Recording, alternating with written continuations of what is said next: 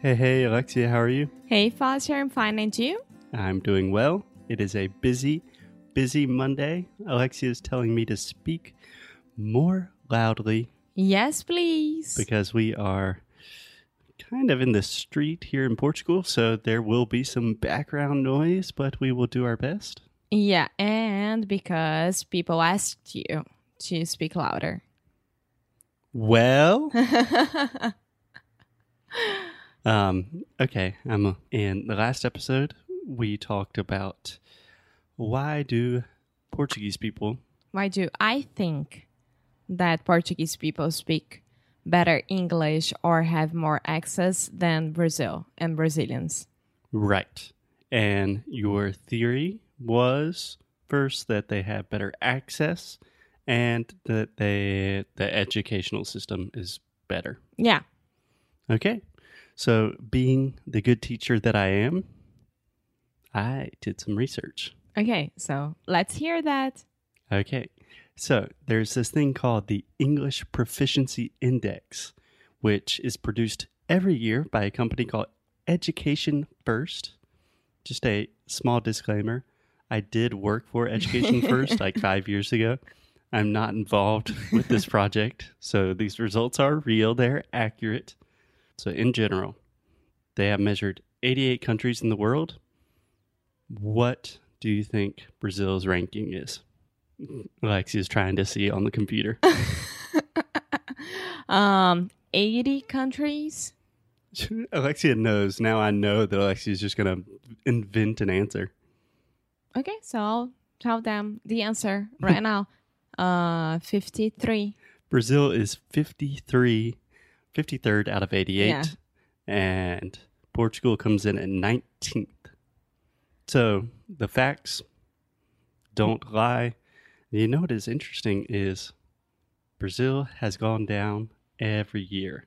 So English is getting worse in Brazil. I wonder why.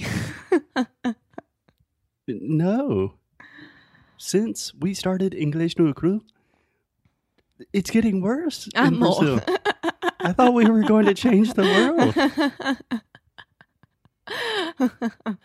okay, so Portugal is on the 19th position, Yeah, Portugal is in 19th and Brazil is 53rd. 53rd. And just to give a little bit of context, that puts Portugal in what they consider a high proficiency index ranking, which is the second highest. You have very high. Which, Which is, is- the number one? Who's number one? Do you want to take a guess? I don't know. Okay, it has to be a country that is not. Netherlands? Ooh, the Netherlands? Really good guess. They were number one last year, Ooh. but they got knocked out this year. Finland? Uh, Finland's definitely up there, but not number one. Denmark? Alexia is just going to name all of the Northern European countries until she arrives at Germany? Sweden. Ah, yeah. Sweden. Um, I don't remember the exact numbers, but English is not the first language in Sweden. That would be Swedish, and still something like ninety-three percent of people in Sweden speak English fluently, Yeah, which is crazy good education. that's amazing. That is amazing. First world. Yeah. Okay. So, what do you think about my opinions about Portuguese education here? Do Okay. you agree with it now? D- you don't agree with it now? I do not really agree with it for several reasons. First of all, if you look at the percentage of how much that a country spends on education, that means how much of the national budget goes towards education. Brazil spends more than double the amount that Portugal spends. Yeah, but there you go. You have the one of the biggest countries in the world and one of the tiny tiniest tiniest Tiniest. Yeah. Countries in the world. So it makes sense, right? Yeah. Yeah. But so I mean, you can't argue with that. Oh, and if Brazil is giving, I don't know, let's say 200 million to education a year, you have to assume that 180 of that million goes to Someone. Lula, Bolsonaro, Neymar. uh, Neymar.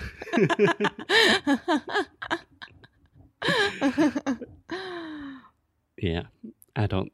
None of that money is going to no cru. no, that's for sure. Yeah. So one interesting thing is that the average number of years in the educational system is slightly higher for Portugal. So I believe the average is nine years, more or less, to stay within like from preschool to high school. Mm-hmm. Mm-hmm. And then in Brazil, it's like eight years, but not a huge difference. No, is it? I thought it it changed in Brazil. I Talking thought about the average. Yeah. Well, I was thinking about like I like that Portugal is so tiny and everything looks like more organized here and looks like everything works better here. But at the same time, Brazil is huge.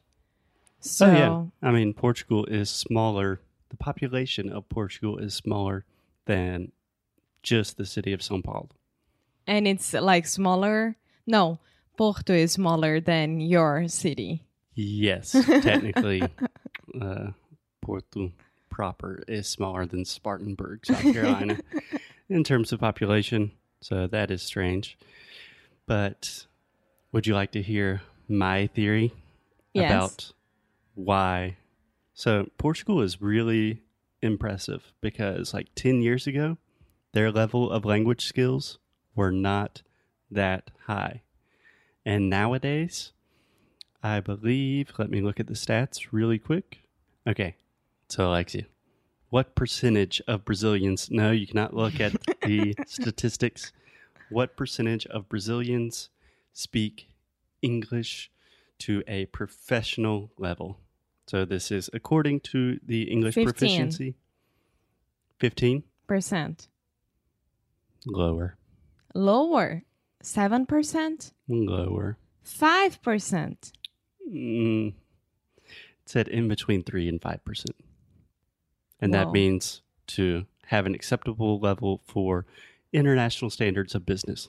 That means that you can speak English to a fluent, advanced level enough that you go to an international office, you're good to go. That's so low. Um, that is relatively low, yes, and that is coming from the U O L. Whoa. wow. But I think they're just quoting English or education first. On the other hand, what percentage of Portuguese people do you think have an advanced level of English? okay, so most of the population of Portugal is old. I would say 40%. 40%. Wow, that's very high. Lower. 30? 32% of Ah, it Portuguese wasn't people that different. can speak and understand English to an advanced level. Even more impressive, what percentage of the Portuguese population do you think can speak and understand French to an Ah. advanced level? Eh, 50? 50. Well, you are being very optimistic about both countries. I don't know. 24. Portugal. That m- Mm, no, I, I'm a little bit confused right now. Imagine more or less one in three Portuguese people can speak English, one in four can speak French. According to this study, like one in six or seven can speak Spanish, which I think is weird. I think I that's think a it's little low. more. Yeah.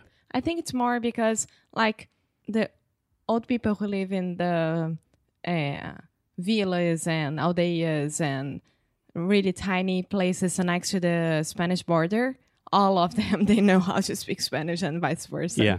I was imagining that number is very low because that is just looking at the educational system, people that have studied Spanish Yeah. and learned it. And a lot of Portuguese people just know it because very close. yeah. neighbors. Yeah. So, do you want to hear my theory about why these numbers exist? Uh huh. So, number one, I think is simply geography, right? Maybe. And number two is subtitles. Maybe. I Maybe because am- you know that here in Portugal, just like uh, I think France, it wasn't so long ago that all the movies in the cin- uh, movie theaters and things like that, they were all uh, what the name? What's the name of that? what the name? What's the name of that? Dubbed. Dubbed. Yeah. It was a law. In Yeah. France, most of the places are like this as well. Well, luckily for you, I have statistics about why geography and subtitles are very important, and we will go in depth into that tomorrow.